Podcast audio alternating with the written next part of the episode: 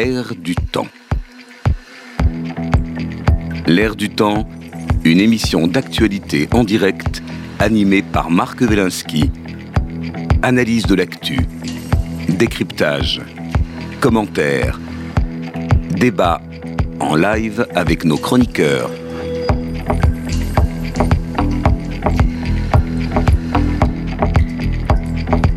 L'air du temps, bonjour. Euh, vendredi 20 octobre 2023, nous parlerons aujourd'hui bien sûr de la situation en Israël en nous posant la question que faire?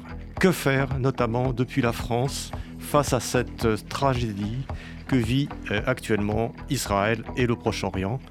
Nous le ferons avec Laurent Aubaine, Bonjour Laurent. Bonjour. Journaliste, euh, ancien grand reporter à TF1, où vous avez passé plus de 40 ans, et ancien correspondant à Jérusalem, donc vous connaissez bien et Israël et la France. Et euh, j'accueille aussi Jonas Jacquelin. Bonjour. Jonas. Rabbin à la synagogue Copernic et membre de Judaïsme en mouvement. Et nous aurons aussi l'intervention au cours de l'émission euh, d'Ariel Veil, économiste et, homme politique israélo-français ou franco-israélien, euh, maire socialiste du secteur Paris-Centre qui comprend les premiers, deuxième, troisième et quatrième arrondissements de la capitale.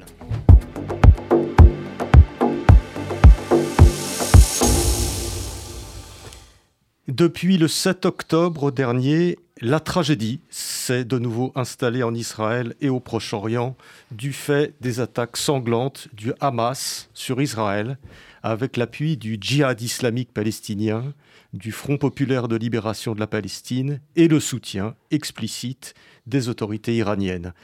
Ces attaques sont les plus meurtrières depuis la création d'Israël en 1948, avec plus de 1300 morts, en majorité des civils, et 120 otages israéliens et étrangers actuellement retenus par le Hamas. Israël réplique aussitôt par l'opération Épée de fer, comprenant des bombardements aériens, le blocus complet de la bande de Gaza et des opérations imminentes au sol. Cette riposte a déjà entraîné la mort de plus de 2200 Palestiniens et le déplacement de plus de 400 000 d'entre eux notamment vers le sud de la bande de Gaza. Selon de nombreuses analyses, euh, la dynamique de cette guerre échappe pour partie au vieux conflit israélo-palestinien et a pour origine la volonté de l'Iran de stopper la normalisation enclenchée par les accords d'Abraham qui semblaient en ce début 2023 proches d'établir une entente et des relations historiques entre l'État hébreu et l'Arabie saoudite. Le projet est contraire aux visées hégémoniques régionales des gardiens de la révolution islamique et la guerre avec Israël aurait pour visée de mobiliser massivement les pays musulmans contre Israël et ses alliés, notamment américains, qui sont les parrains de ce rapprochement. L'embrasement de toute la région voulu par le Hamas et sans doute par l'Iran est la principale crainte des pays occidentaux et des Américains. Face à cette situation potentiellement explosive euh, et explicitement tragique, qui nous impacte directement, euh, face à ce monde qui cède une nouvelle fois à la violence, que pouvons-nous faire? Comment réagir? Comment ne pas désespérer de l'avenir? Laurent Aubaine, euh, vous qui connaissez bien donc à la fois la France et Israël, qui réfléchissez depuis 40 ans, peut-être beaucoup plus d'ailleurs, à, cette question, comment vivez-vous euh, ces événements? Euh, C'est difficile, c'est difficile. Je suis, je suis inquiet, je suis concerné, je suis je suis tendu parce que j'ai de la famille là-bas et que je sais que voilà bon ils sont dans des endroits à peu près tranquilles mais même à Tel Aviv, euh, les premiers jours ont été compliqués. Les alertes, les abris, euh, voilà, j'ai plein d'amis là-bas, j'ai plein de connaissances euh, à Jérusalem, un peu partout dans le pays. C'est pas simple. Ça, c'est ça, c'est le premier niveau. Je pense qu'il est, c'est humain, c'est de, de, de, voilà, l'attention, téléphone, ça va, ça va pas, si tu as besoin de quelque chose, voilà. c'est humain. Après, comment on réagit on a envie de donner un coup de pied dans la fourmilière et tout faire voler en éclats parce que j'ai entendu un confrère à moi sur, sur une autre télé, Pierre Aski, pour pas le nommer, qui est un, quelqu'un de compétent, qui disait Ça fait 30 ans que je cours et ça fait 30 ans que c'est la même chose. Alors en plus grave, en beaucoup plus grave, c'est sûr. Et j'ai pensé la même chose. J'ai dit, mais on, refait la même chose. On couvre les roquettes, on couvre les attaques, on couvre ça. C'est beaucoup plus grave. Rien à faire. Mais la base, la base est, est, malheureusement euh, la même. C'est-à-dire qu'on a l'impression qu'on n'a pas avancé. Il y a eu Oslo, mais on n'a pas avancé depuis 30 ans. C'est. Et je ne sais pas où on va avancer d'ailleurs. Donc c'est une sorte de, sentiment euh, d'impuissance. Euh, oui, c'est ça. Je suis, enfin, moi, à ma place depuis Paris, je suis totalement impuissant. Je peux essayer de porter la bonne parole, entre guillemets, d'essayer d'encourager, de, de câliner les gens, de, leur, de, les rassurer en les appelant là-bas et ceux qui sont ici, qui sont très inquiets. Euh, parfois, ils sont plus inquiets ici que là-bas oui, parce qu'il y a en plus ce sentiment d'impuissance. Là-bas, on peut trouver peut-être des choses à faire pour, pour aider, euh, mais, mais, mais quand on est loin... Bah, euh, J'essaye, j'essaye des... Euh, moi, à mon niveau, quand j'interviens comme chez vous sur un plateau, à la radio, à la télé, j'essaye d'expliquer le, mieux possible pourquoi on en est arrivé là, comment on peut s'en sortir, si tant est qu'il y ait des portes de sortie. Voilà, et de, de l'expliquer le plus justement possible. C'est ma marque de fabrique. Depuis 30 euh, ans, j'étais correspondant à Jérusalem pendant, allez, 10 bonnes années.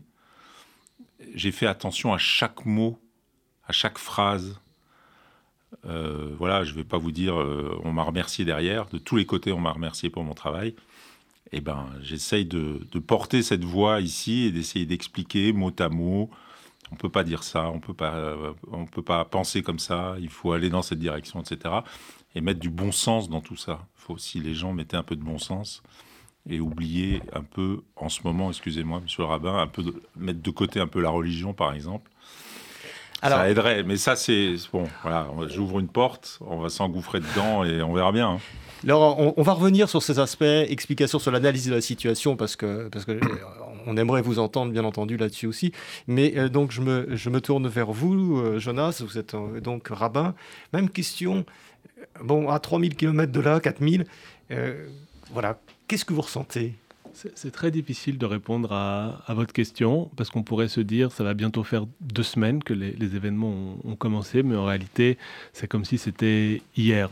Et à titre personnel, je me sens avoir aucun recul par rapport à tout ça, il y a toujours un état de, sidération, on est abasourdi un petit peu comme lorsqu'on prend un énorme coup sur la tête et vient le moment où les yeux se dessillent, on, est obligé de, voir ce qui se passe, on est obligé de chercher à répondre et c'est vrai que c'est des, sentiments très, très contradictoires souvent qui vont être en nous à la fois de, de l'angoisse, de la colère, la volonté de comprendre, l'idée que rien ne peut se, se comprendre, un avenir qui semble très très brouillé et quand on est dans une situation comme celle-là, le fait de, de chercher à réfléchir, à parler et à être capable de faire une autre réponse que celle de dire qu'on n'est pas capable de faire de, réponse, tellement on est euh, choqué et pris par cette, euh, situation.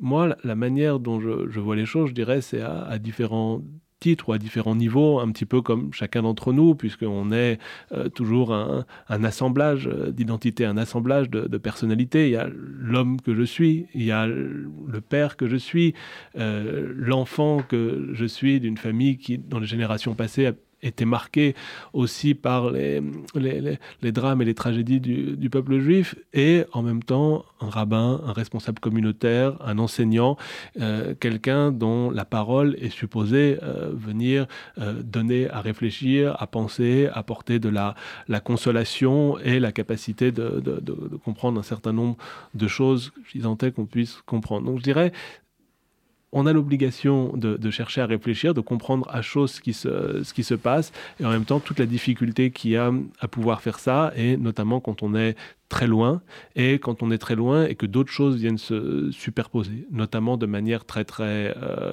euh, pratique aujourd'hui, tout ce qui va toucher euh, la répercussion du conflit, la répercussion de, ce qui se passe euh, en, Israël, notamment dans les institutions juives en France, que ce soit les, synagogues, que ce soit les écoles, que ce soit les lieux de vie, les lieux communautaires. Et j'ai le sentiment qu'on a la volonté d'aider là-bas, que ce soit euh, financièrement, en étant capable de faire des dons, de se mobiliser de cette façon-là pour euh, aider les gens qui sont redéployés sur le territoire d'Israël, pour venir en aide aux familles qui ont été touchées, pour pouvoir venir en aide matériellement aux soldats qui sont sur le, front et qui vont probablement avoir à entrer bientôt euh, sur terre dans Gaza, donc c'est une chose qui est celle-là, et aussi le fait de se dire, il y a les répercussions du, du conflit, et c'est important de pouvoir prendre soin euh, de ceux qui sont les plus fragiles euh, dans la communauté juive de France, à savoir les personnes qui vivent dans des, dans des endroits où c'est compliqué d'être juif et qui sont identifiés comme juifs et euh, ceux qui sont les plus jeunes, les enfants, les, civils, on est tous des civils, qui fréquentent les lieux de culte, qui peuvent être touchés ou qui peuvent être menacés. Donc, il y a tout ça, et je dirais, il y a aussi un devoir, je pense, qu'on a quand on est attaché au, pays d'Israël, quand on est horrifié par ce qui se passe, et c'est d'être euh, présent sur le, terrain, je dirais, de l'information. Alors, il y a l'information euh, qui est celle des, professionnels, des journalistes, de ceux qui sont sur place, de ceux qui ont la culture pour venir euh, éclairer, aller vérifier les sources et pouvoir transmettre au plus grand nombre. Et je dirais, il y a les, canaux nouveaux, les canaux qui sont des, des canaux beaucoup plus anarchiques, des canaux qui sont beaucoup moins traçables et c'est tout ce qui va exister notamment sur les, réseaux sociaux, tout ce qui va exister dans des, dans des circuits parallèles. On va entendre euh, beaucoup de choses, tout et n'importe quoi, des choses souvent malveillantes et c'est important aussi à notre niveau d'être capable de répondre à ça et de rien laisser passer. Très bien. Euh, on va revenir sur cette, cette question. Je, voudrais de nouveau me tourner vers Laurent. avec aussi euh, ce sentiment personnel. Euh, moi, j'avais 9 ans au moment de la guerre, euh, la guerre des six jours. Et j'ai l'impression de retrouver des, des peurs et des réflexes qu'on a eus à ce moment-là dans la communauté juive en France, c'est-à-dire la crainte que l'État d'Israël disparaisse qu'on avait presque plus connu parce qu'on n'avait pas cette crainte entre 73 et dans les autres guerres.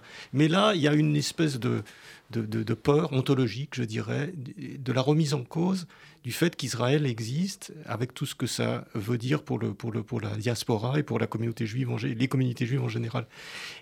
ma, question, c'est est-ce que selon vous, il y a un vrai danger de disparition de l'État d'Israël? Euh, Franchement, non. Moi, je suis, je suis, direct. Euh, c'est ce que je pense. après, après euh, aujourd'hui, on a, trop entendu, et c'est peut-être le défaut euh, du gouvernement israélien, on va dire ça comme ça, de dire que ce pays est fort, solide, une armée euh, incroyable, même si elle, elle s'est plantée lamentablement il y a 15 jours. Euh, on saura pourquoi un jour, je pense. Mais je pense que ce pays est désormais, malheureusement ou heureusement d'ailleurs, un pays comme un autre, avec son armée puissante, avec, on dit, euh, une arme nucléaire, ce que peu de pays ont par le monde. Le problème, c'est que l'arme nucléaire, on ne l'utilise pas sur, euh, sur la bande de Gaza, donc ça n'a pas de sens. Mais euh, effectivement, il y a toujours la possibilité de voir un missile arriver d'Iran, mais moi, j'y crois pas, parce que l'Iran serait éliminé de la carte dans, dans l'instant.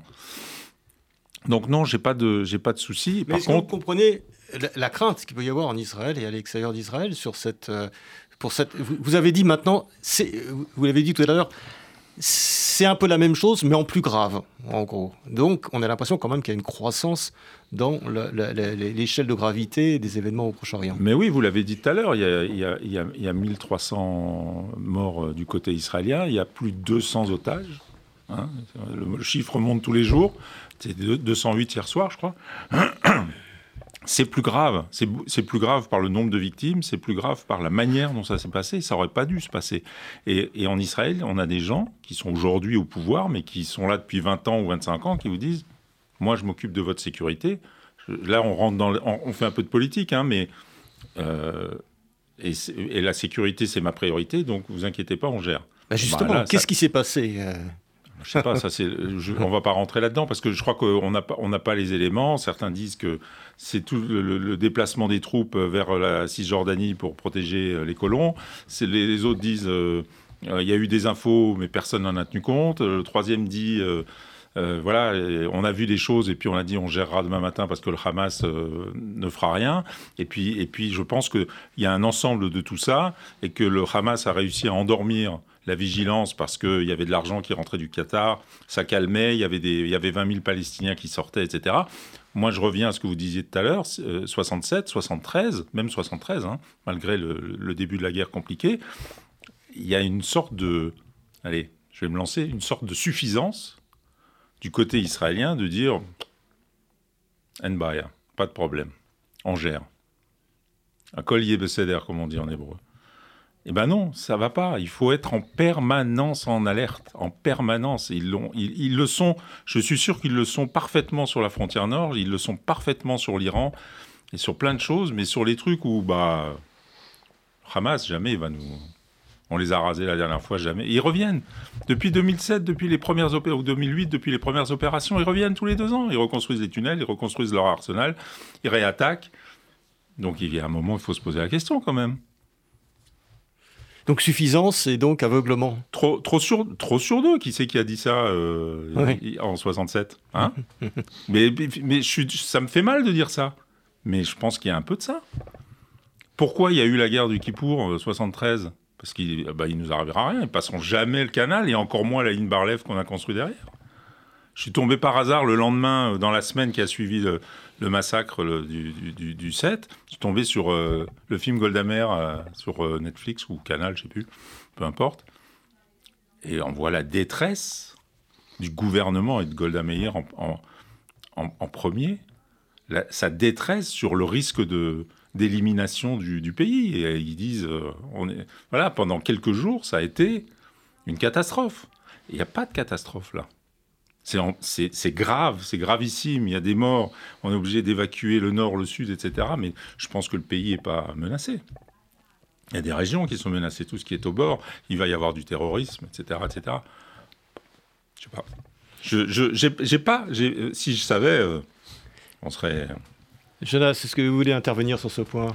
Non, je, suis d'accord avec Laurent sur le fait qu'on on a toute une série d'éléments qui vont euh, être connus dans les décennies qui viennent en réalité, avec le travail des, historiens, des spécialistes du, renseignement qui pourront nous, nous éclairer. Et c'est difficile d'avoir une réponse comme ça, là encore, à chaud, euh, où on a d'un côté l'idée effectivement que l'État d'Israël, c'est un État qui a un certain nombre d'années maintenant, qui a euh, une armée forte, qui a pu avoir ce sentiment de suffisance euh, au sujet de sa sécurité, mais on s'inscrit aussi dans, une histoire longue qui est celle du peuple juif, où euh, ce qui s'est passé le 7 octobre vient réveiller en réalité des traumas qui sont des traumas beaucoup plus anciens, qui avaient peut-être pu être euh, gommés ou masqués justement par l'idée que maintenant, avec un peuple adossé à un État, il peut y avoir une protection, que le peuple juif qui pendant des, centaines, des milliers d'années avait été privé d'une d'une représentation politique, d'un territoire, d'une armée,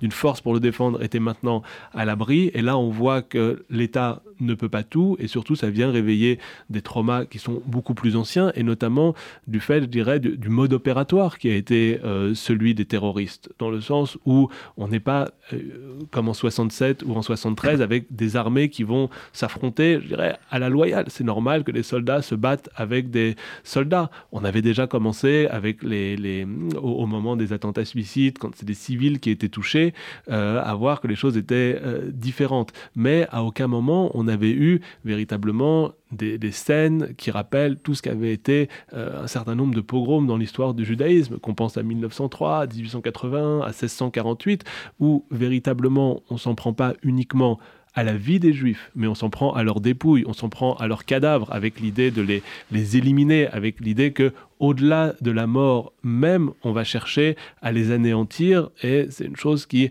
sort du, du, règne de l'être humain, et on a une sorte euh, d'acte qui, qui, témoigne d'une diabolisation du juif, qui sort du, du, contexte, je dirais, de la guerre israélo-palestinienne, et on a euh, tout une histoire de la haine anti-juive qui ressort du fait notamment de ce mode opératoire qui est traumatisant et qui euh, pose ces questions par rapport à la survie, non pas nécessairement euh, est-ce que euh, qu'est-ce qui va en être du, destin de l'État d'Israël, mais qu'est-ce qu'en tant que juif, où qu'on soit dans le monde et a fortiori dans l'État qui est supposé nous protéger, où est-ce qu'on en est si on est potentiellement d'un moment à l'autre la cible, et non pas uniquement pour sa vie, mais pour tout ce qui va au-delà même dans le respect de l'intégrité de son corps et de son cadavre. je voudrais juste prolonger votre, euh, intervention, euh, Jonas, par euh, quelque chose que vous évoquiez un petit peu plus tôt.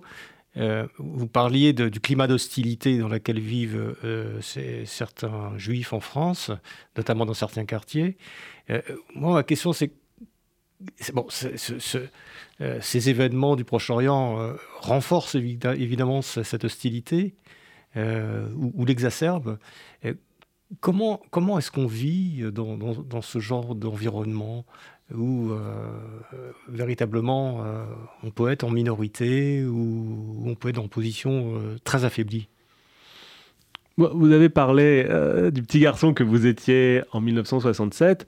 Moi, ça réveille en moi l'adolescent que j'étais au moment de la deuxième intifada. J'étais scolarisé dans le, le public et c'est un moment où, en réalité, à l'époque, avant cela, le fait d'être juif était quelque chose pas secondaire, mais qui était vécu à la maison.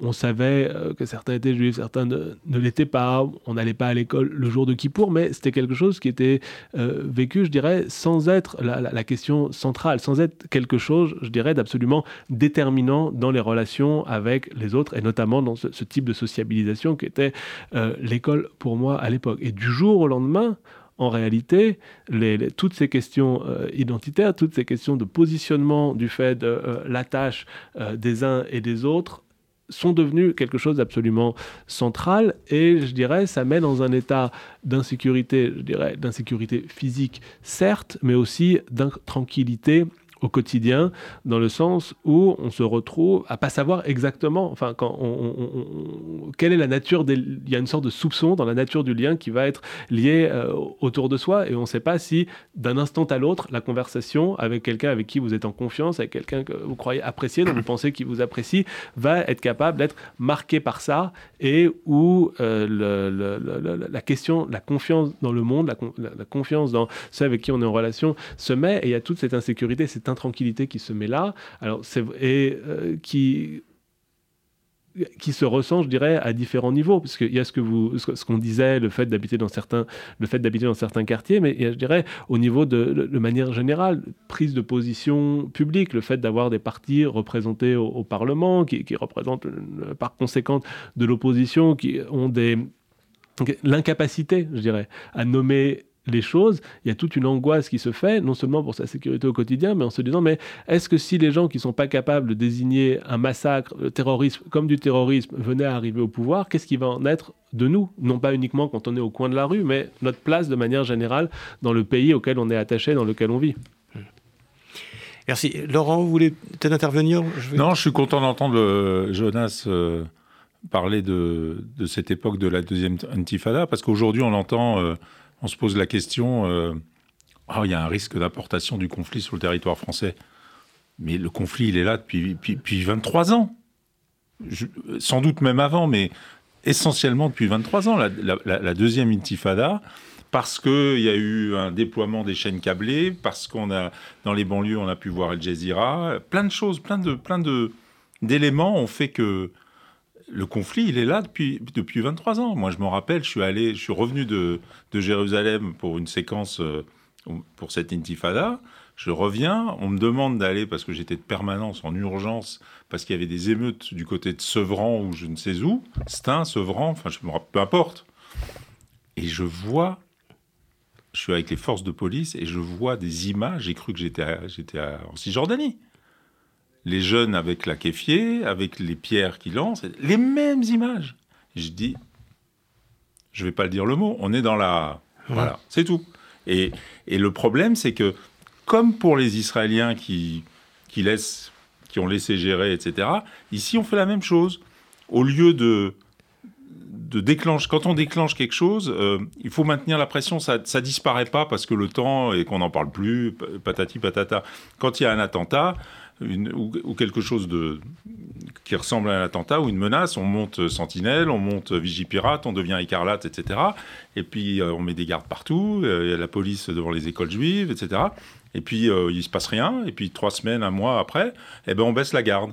Mais il ne faut pas baisser la garde, ni dans ces actes-là, ni dans les paroles qu'on peut avoir. Il faut maintenir une pression permanente, expliquer aux gens d'une manière permanente, avec les mots, avec, les, avec, tous les moyens qu'on a, euh, la radio, les réseaux sociaux, même si c'est, moi je trouve que c'est pourri, je sors des réseaux sociaux.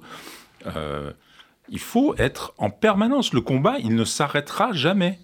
Jamais, jamais, jamais. Je ne vois pas comment ça peut s'arrêter. Il y a une haine, ça c'est la religion qui nous le dira. Je pense que le juif est condamné à, souffrir, on va dire ça comme ça, à être persécuté, à être poursuivi, euh, que ce soit en Israël ou ailleurs. Euh, je ne vois pas comment ça peut s'arrêter. Je viens dans une phase un peu... Vous voyez, je ne suis pas sûr de ce que je dis d'ailleurs, mais c'est le sentiment que j'ai. Je veux dire, ça a commencé à l'an zéro et ça continuera... Euh, je ne vois pas où est le règlement. C'est pas un État palestinien qui va régler le problème. Il faut qu'il y ait un État palestinien, évidemment, mais ça réglera pas le problème. Je, suis dur, hein, euh, voilà. Voilà, une question qui, est posée au, rabbin, et puis après on prendra euh, euh, Ariel Veil qui, vient de nous rejoindre par visio. Mm, ça, va dans le sens de ce que je, disais, dans, le, dans, la haine dont on a été les, spectateurs, en réalité, mais quasiment en direct depuis, depuis 15 jours, il y a quelque chose qui dépasse évidemment le, conflit israélo-palestinien, et on a l'idée dans, dans les textes qu'à partir du moment où le peuple juif, peuple d'Israël, sort d'Égypte et se constitue en tant que peuple, à ce moment-là, c'est des esclaves affranchis qui sont dans le désert, ils n'ont pas d'argent, ils n'ont pas de territoire, ils n'ont pas d'armée, et on va voir un groupe, une tribu du désert, euh, les Amalékites, qui vont s'en prendre à Israël de manière entièrement gratuite. Donc évidemment, on a dans le logiciel euh, de compréhension du monde juif cette idée qu'il y a cette haine gratuite qui va exister, qui vient un peu comme un ressac. Il y a des, générations, des moments où la vie va être plutôt, plutôt euh, calme, on sera plutôt épargné, et des moments où la chose revient,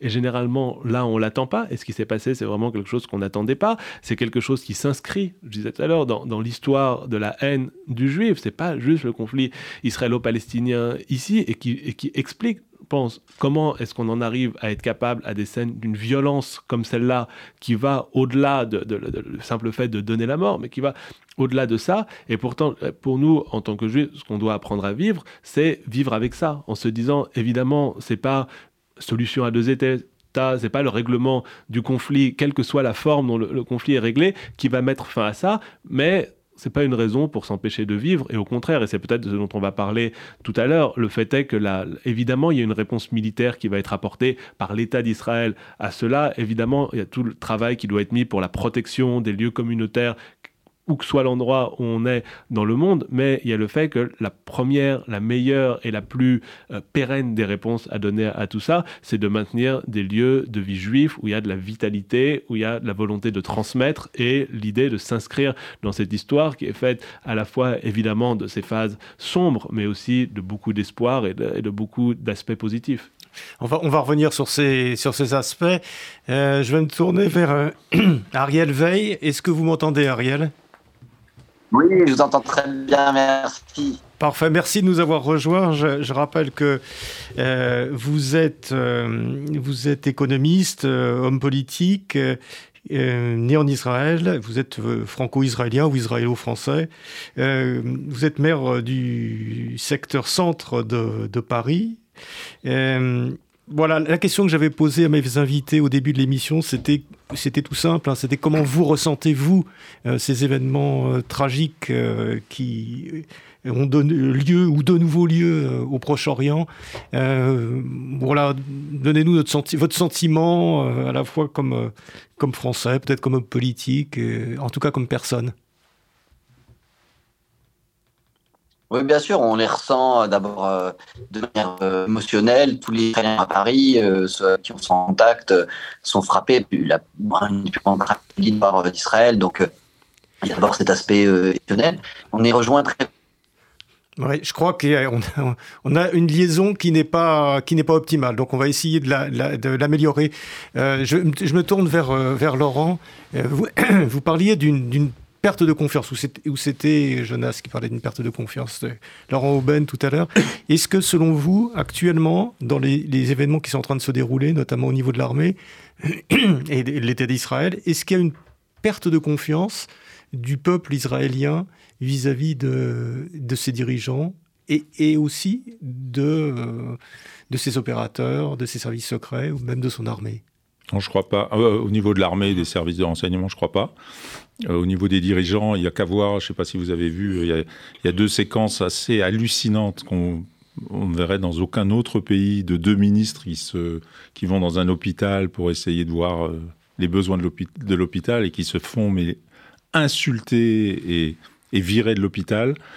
Il y a un gouvernement qui est, euh, problématique. Hein, ça date pas du 7 octobre, ça, quelques, quelques semaines, voire quelques mois.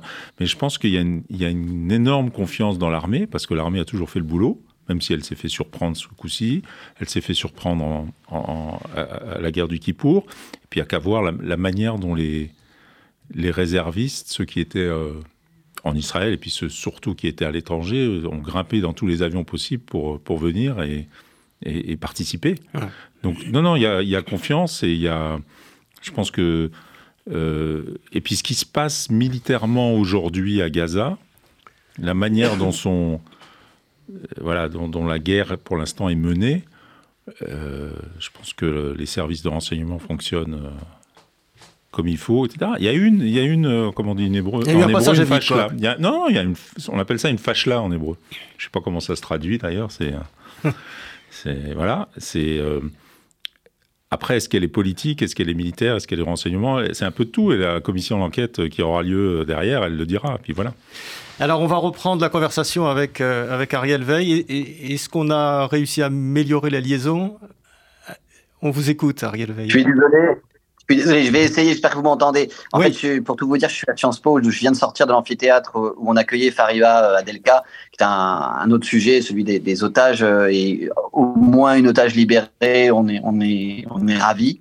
On va en reparler. Euh, je disais que dans, dans le sentiment qu'on a ici, il y a cette, cette tristesse, cette peine vraiment indépassable, incommensurable, et en même temps, euh, l'État est, euh, est en danger et donc euh, il y a une guerre qui, qui, a lieu. Bien sûr, on est solidaire. Donc je, je, le disais, on sent bien qu'il y a aussi, au-delà de cette émotion immédiate, palpable, on sent bien qu'il y a des questions qui sont fondamentales et qui sont des questions qui intéressent le monde entier parce que le monde entier est confronté à, à, ces questions qui se posent là, notamment celle du terrorisme, de qu'est-ce que c'est qu'un État qui euh, qui agit par euh, des, des, intermédiaires qui sont pas des, vraiment des États, alors que le Hamas hein, quand même était au pouvoir, est au pouvoir toujours officiellement euh, dans la bande de Gaza. Et donc ces questions-là, elles intéressent pas simplement Israël, elles intéressent et la région et le monde entier. Et, et donc euh, on le voit, on le voit, elles traversent les discussions politiques en cours. Et moi, je crois qu'on assiste non seulement en Israël, mais partout dans le monde, à une reconfiguration majeure des positions de la droite et de la gauche.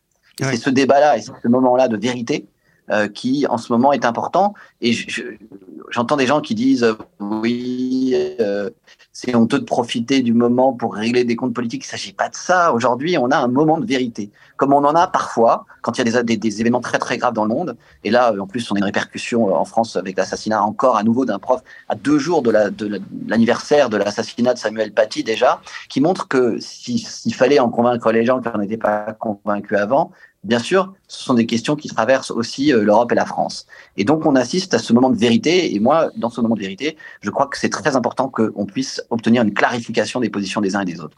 Euh, Ariel Veil, est-ce que vous, en tant qu'homme politique, euh, donc qui, qui baignez dans, ce milieu-là, qui avait toutes ces discussions actuellement, est-ce que vous, est-ce que vous, vous pensez que cette clarification est en train d'arriver? Oui, je crois qu'elle est. Euh, de, de, toute façon, euh, je crois que chacun pourra retirer de cette séquence-là euh, sa propre clarification mmh. en comprenant qui se tient où. Mais je, vous dites, je baigne dans la politique. Je suis pas tellement politique. Moi, je suis arrivé un peu presque par hasard. J'ai longtemps fait autre chose que de la politique, et, et je regarde peut-être avec un peu de distance aussi ce, ce bal où on essaie d'utiliser des formules qui sont alambiquées. Et quand je parle de formules alambiquées, je parle évidemment de cette, ce débat qui a euh, dans la famille dont je viens, dans la famille dont je suis, euh, qui est celle des socialistes, euh, qui a traversé toute la semaine les, les, uns et les autres, avec finalement des formules de type moratoire qui s'apparentent plus à une résolution de l'ONU qu'à une vraie décision politique. Et donc, je regrette, moi, que ce dont ait pu accoucher la direction nationale du Parti socialiste, ce soit ce terme de moratoire, alors même qu'au sein du Parti socialiste et tout autour, dans la famille plus large des sociodémocrates, tout le monde disait que il fallait euh, cette fois en finir avec des alliances qui sont contre nature. Je pense évidemment à l'alliance avec euh, euh, la France insoumise. Donc, est-ce que cette clarification a été faite? J'en sais rien. je note d'ailleurs qu'il y aura une clarification qui sera faite, mais c'est pas le moment aussi en Israël la gauche et la droite israélienne vont être très euh, très secouées par cette euh, séquence. C'est le moins qu'on puisse dire. Mais évidemment, c'est pas le moment. Aujourd'hui, on a un gouvernement d'union nationale. Je pense que j'entendais euh, Laurent tout à l'heure expliquer à la fois la confiance du pays dans l'armée, évidemment, puisque le pays est dans l'armée lui-même. C'est une armée, vous savez, de, conscrits nationaux. Tout le monde est fait l'armée, à part par quelques-uns euh, les ultra-religieux, mais, euh, mais la grande défiance du gouvernement. Et, et, ce qui a été fait, ce gouvernement d'union nationale, c'était aussi la seule manière de permettre au gouvernement aujourd'hui de faire face à cette situation de crise, à cette guerre, et euh, il faudra régler les comptes quand elle sera finie, j'espère le plus tôt possible. Il y aura des comptes à régler, mais ces comptes ne laisseront pas, euh, ne laisseront pas euh, indemnes ni la gauche ni la droite israélienne. Laurent, est-ce que vous voulez réagir à, à ce que dit Ariel, et puis après, on donnera la parole à Jonas? Ouais, il y a beaucoup de choses. Euh, euh, les histoires de gauche et de droite, c'est en Israël, ça ne nous concerne pas ici en France. Ça, je pense que c'est un point important. Euh, nous, on a euh, là-bas. Alors, juste un petit point technique. Et c'est pas un gouvernement d'union nationale, c'est un gouvernement, un gouvernement d'urgence nationale. Et c'est pas du tout la même chose. C'est, ça gère le, ça gère la, la, guerre, ça gère les opérations militaires. C'est trois personnes et personne n'est rentré, personne n'est sorti. Il n'y a pas de remaniement. Et c'est une grosse différence. Il faut qu'on, il faut être précis sur les mots. Euh, après, c'est si nous on regarde tout ça d'ici, c'est une question de gauche et de droite, on peut le dire. Moi, je pense que c'est faut changer de logiciel, faut changer d'idéologie, faut abandonner les vieilles idéologies.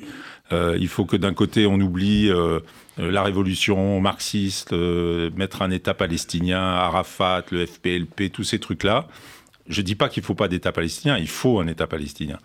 Mais je dis que la, la manière et, le, et les termes pour y arriver, on doit changer la manière d'y penser. Et du côté israélien, faut, alors je vais, me faire taper dessus, mais je le dis franchement, faut arrêter d'invoquer, et on revient à la question euh, du départ, faut arrêter d'invoquer euh, la Shoah. Je me contredis peut-être un peu, contredis un peu par rapport à ce que je disais tout à l'heure. Faut arrêter d'invoquer la Shoah et la destruction euh, du peuple juif qu'on a vécu il y a 80 ans.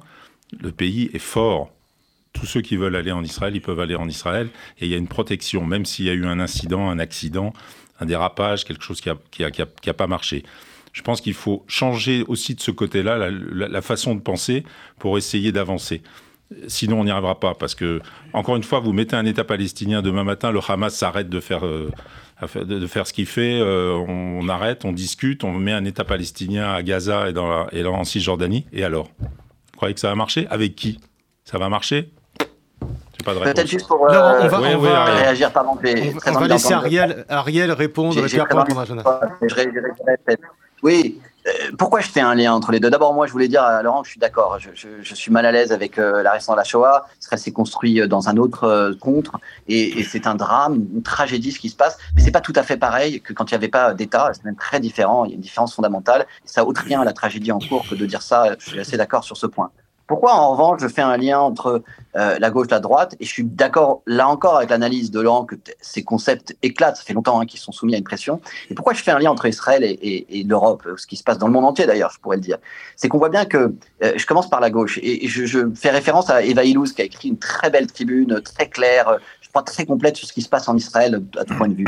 Euh, et elle le décrit très bien. Elle dit que la gauche euh, israélienne euh, aujourd'hui, elle est, elle est, euh, elle est orpheline. D'abord, elle voit que dans un certain nombre de pays, il y a une gauche qui existe, une gauche internationale qui ne soutient pas Israël et qui donc de facto soutient le terrorisme. Et je crois que ça, c'est un, grand deuil. Le deuxième deuil, peut-être le premier d'ailleurs, c'est de voir si vous regardez les kibbutzim qui étaient au sud, près de Gaza, euh, presque tous, ce sont, euh, sont pas des colons, c'était des kibbutzim de gens qui sont engagés pour la paix. Et d'ailleurs, il apparaît, il commence à apparaître maintenant que si le drame a été euh, si complet, enfin si les meurtres ont été aussi grands, c'est que une partie des agresseurs connaissaient les assassins connaissaient leurs victimes, ils les connaissaient parce qu'ils étaient accueillis dans ces kibbutzim. Et donc je crois que ça aussi c'est une très grande secousse qui va rendre en tout cas la solution à un État qui était prôné par une partie de la gauche en Israël très compliqué, sinon définitivement l'enterrer et ça sera euh, très difficile. Mais je parle de gauche, je parle de droite aussi. J'ai pas besoin de dire euh, la faillite qui a été euh, celle de ce gouvernement et c'est pas le moment de l'analyser, mais il est évident que et ses croyances dans une solution purement sécuritaire et sa croyance dans le fait qu'on pouvait tenir indéfiniment sans régler le conflit israélo-palestinien et puis cette alliance aussi contre nature là avec des ministres qui n'avaient pas de compétences, de qualifications même pas besoin de les nommer, vous voyez très bien de qui je veux parler. Et Laurent a rappelé tout à l'heure qu'ils ont été hués, qu'ils ont été sortis quand ils ont tenté de faire des visites à l'hôpital ou, euh, même par des, des gardes frontières euh, quand ils ont tenté de descendre dans le sud. Donc tout cela va secouer euh, des frontières qui étaient déjà, à mon avis, très évanescentes.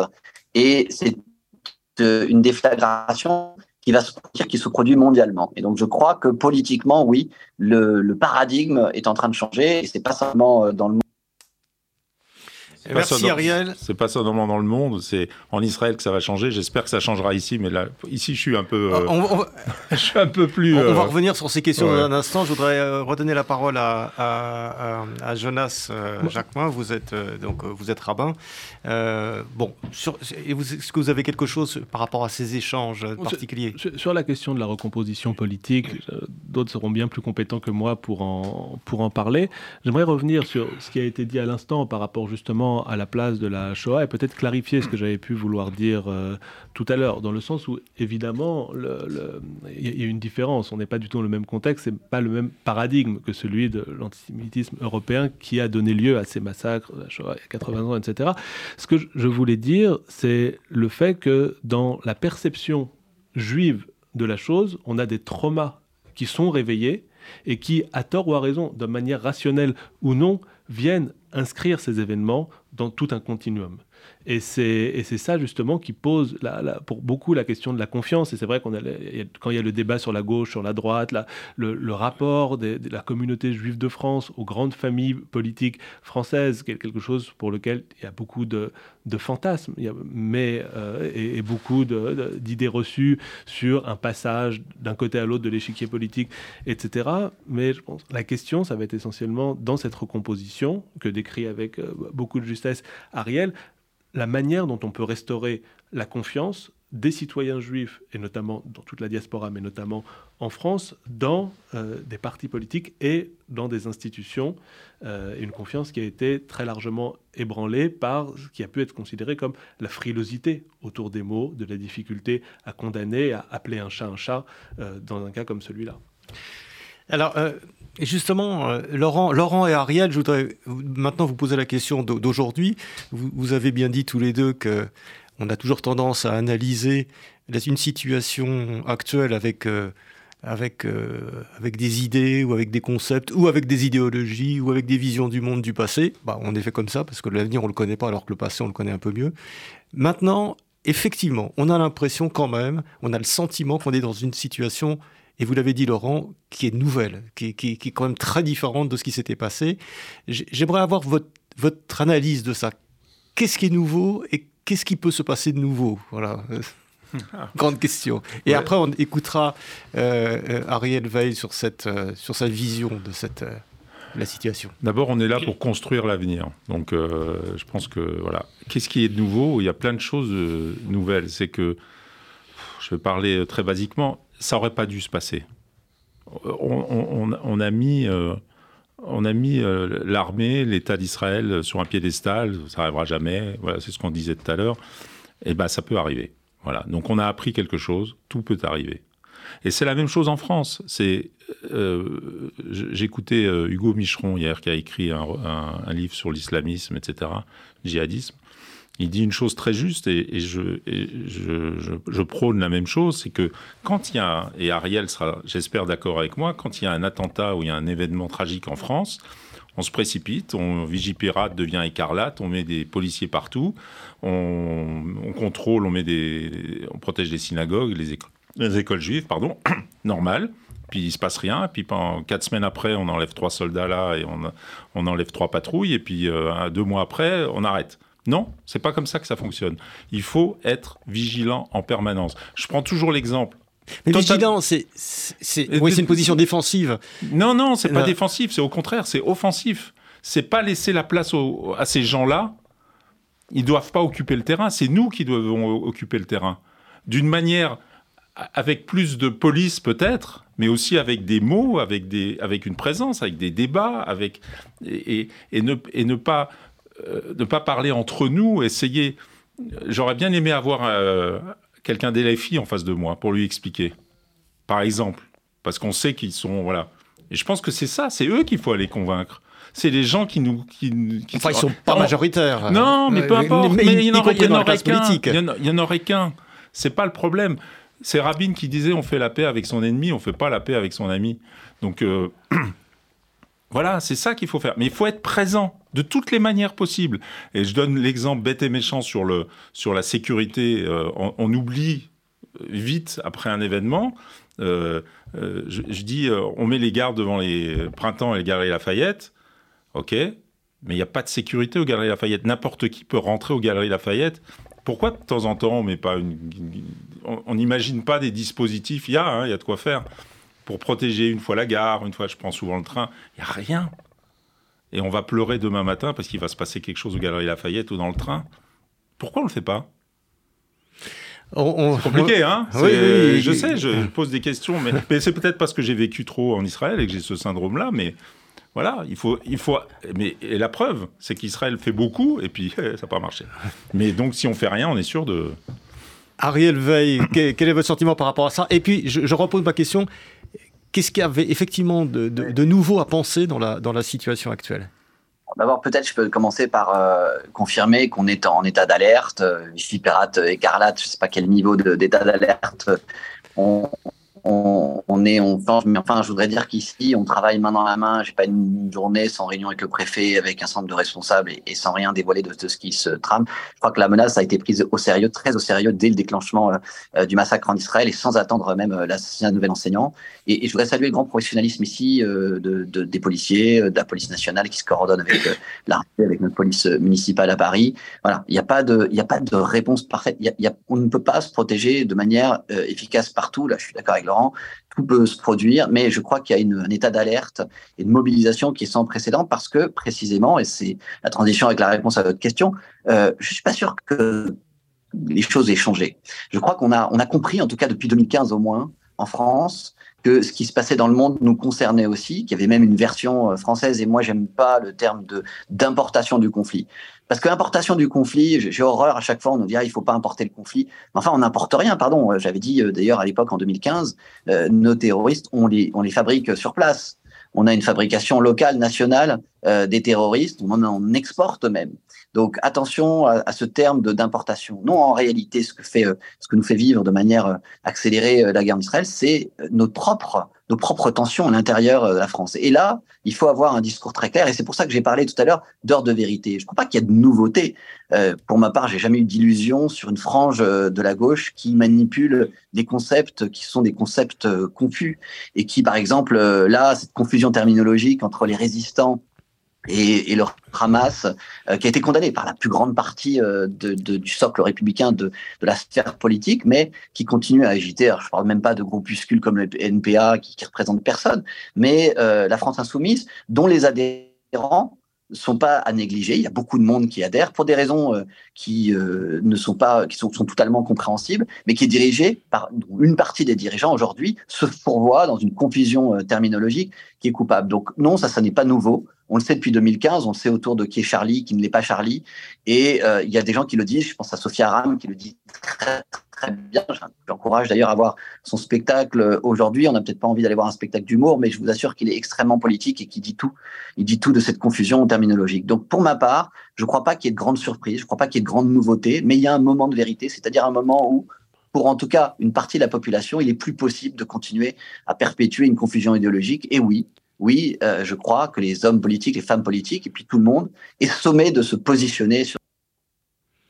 Laurent Aubaine, non, je voulais répondre, je ne sais pas s'il m'entend, mais euh, je, vais juste démentir sur un point. Euh, Samuel Paty, c'était il y a trois ans. C'est passé quoi? Rien. On n'a rien fait. On a, on a pleuré, on s'est mobilisé, on a manifesté. On n'a pas réussi à donner à un collège ou à un lycée le nom de Samuel Paty, ou peut-être un. Les profs ont peur partout. Et voilà, c'est juste la preuve de. Alors, permettez-moi. Ouais, il y, a, bon, peu importe. Ah, Ariel Veil, allez-y.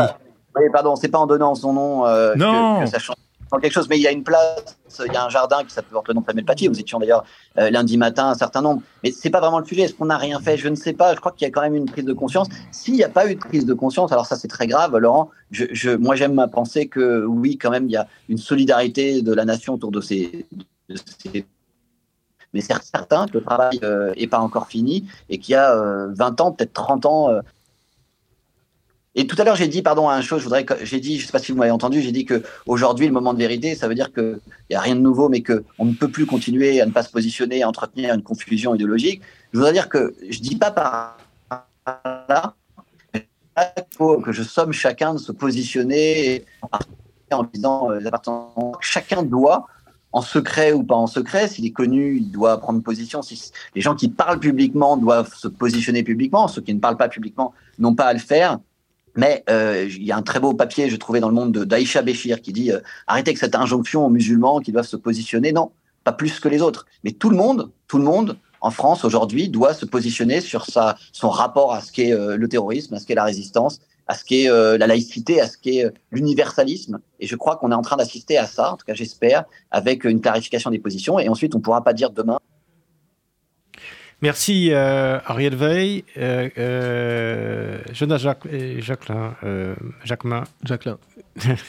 la, question que je, c'est, effectivement, on peut souscrire à tout ça. La question qui se pose, c'est le fait que là, on, parle pour beaucoup sous le coup de l'émotion. On a des événements qui ont eu lieu et on, intervient, on commente véritablement à chaud et on est, d'après la, la, plupart des analyses, parti sur une guerre, un conflit qui va durer pendant un certain temps. Il y a plus de 200 otages qui sont euh, aux mains du Hamas. On ne sait pas combien de temps ils vont rester et dans quelle mesure tous vont pouvoir ressortir vivants des mains de leurs euh, ravisseurs. On est sur un conflit qui va durer encore, qui va pas être l'affaire de quelques semaines, mais qui risque d'être quelque chose de très très long. Et donc on a la clarification des positions maintenant. La question qui va se poser, c'est aussi dans la durée. Au moment où une information va chasser l'autre, on va se repréoccuper de l'Ukraine, il pourrait y avoir éventuellement un conflit ailleurs dans le monde, un conflit social qui vient mettre au second plan de l'actualité euh, ce qui se passe aujourd'hui entre Israël et le, et le Hamas, et dans quelle mesure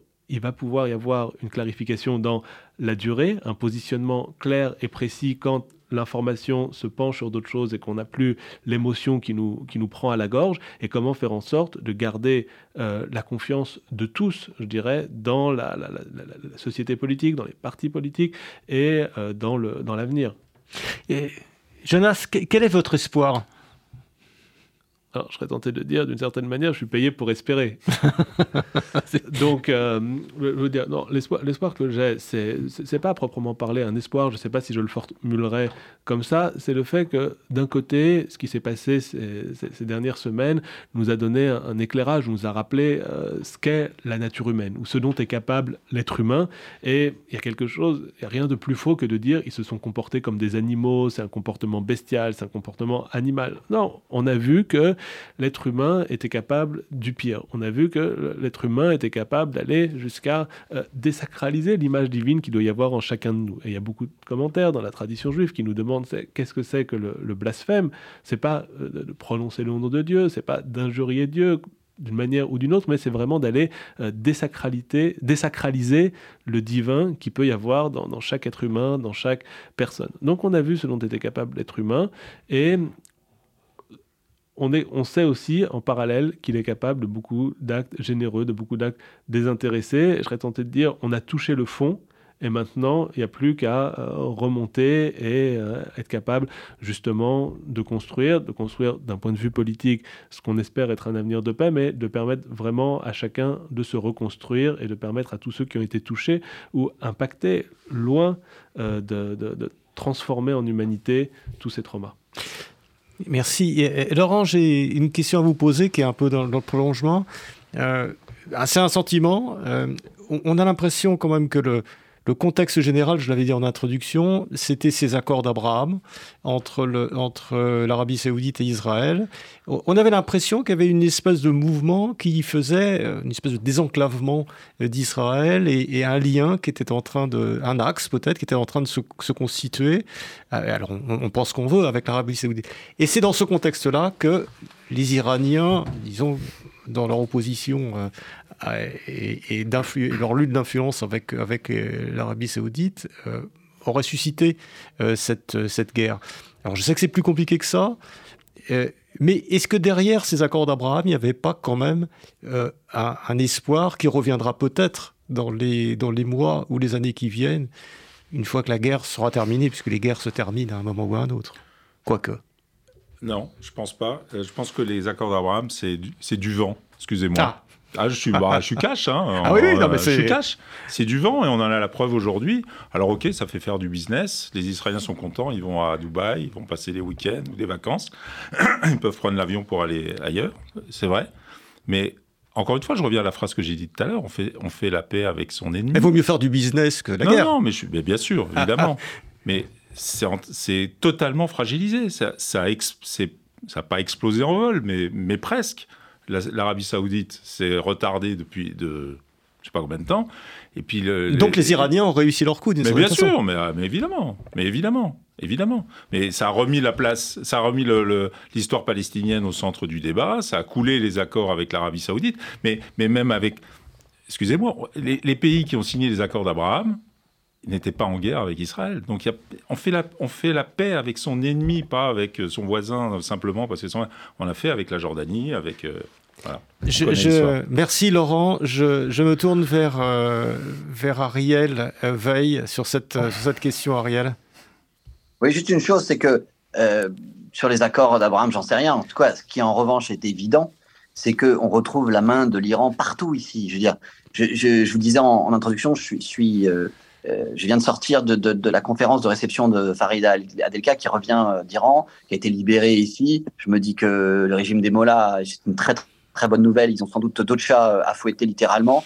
et donc, il est évident que la, main déstabilisatrice de l'Iran est partout, qu'elle n'a aucun intérêt à voir des accords se profiler qui l'excluent dans la région. Et on, le voit. Alors, l'évidence, c'est que vous savez que l'Iran, bien sûr, agit le Hezbollah euh, en, Syrie, à l'évidence, hein, c'est une, émanation d'Iran. Mais ce qui est très perturbant, et ce que sans doute n'avait pas été vu, c'est les liens qu'il pouvait y avoir entre, entre l'Iran et le Hamas, qui paraissent d'ailleurs euh, euh, très surprenants. Ils sont, je rappelle, de, de, des familles de, l'islam qui sont très différentes, qui sont opposées d'ailleurs même souvent. Mais là, on commence à avoir des informations qui disent que ils ont été derrière cette attaque-là. Et donc, on voit bien que c'est une affaire, au fond, de relations internationales je suis euh, ici dans les murs de Sciences Po. Pendant des années, on a cru que c'était fini les relations internationales, qu'il n'y avait plus d'État. Et, euh, et, en fait, il n'en est rien. Derrière, il y a des États. Il y a aussi le rôle du Qatar qu'il faudra clarifier. Mais ce qui est certain, c'est que l'Iran est partout ici et que très certainement, ce qui se passe, c'est ce point que je donne, hein, c'est que aujourd'hui, on ne peut pas considérer qu'il se passe en Israël des choses qui sont indépendantes de ce qui se passe en France, en France de l'Iran. Tout est lié. Et euh, aujourd'hui, il faut aussi que le règlement de cette paix passe par euh, la solution euh, de, du rôle extraordinairement. Ah. Ariel Veil, on n'a on pas entendu les, vos derniers mots pour des raisons techniques, mais. mais Pardon, alors je, répète si vous m'entendez, je disais que, que la résolution de ce conflit à l'échelle internationale passe aussi par la solution du rôle extraordinairement déstabilisateur que joue l'Iran aujourd'hui. On aura l'occasion de revenir hein, sur, ces, sur ces questions. En tout cas, bon, on arrive à la fin de l'émission. Euh, merci euh, Ariel Veil, euh, merci Laurent Aubin de votre discussion cash, etc. on reviendra, on, reprendra ces questions sur l'espoir, etc. Et merci Jonas Jacquelin d'avoir été présent à cette émission L'heure du temps, qu'on laisse en suspens pour l'instant et dont nous aurons l'occasion de de reparler euh, au regard de tous les événements qui ne manqueront pas de se dérouler dans les mois qui viennent. Et même s'ils ne sont pas au devant de l'actualité, nous irons les chercher euh, derrière. Merci bien. Merci. C'était L'air du temps, une émission animée par Marc Wielinski. L'air du temps, c'est un vendredi sur deux, de 12h à 13h sur Radio RCJ. À bientôt pour une prochaine émission. Thank you.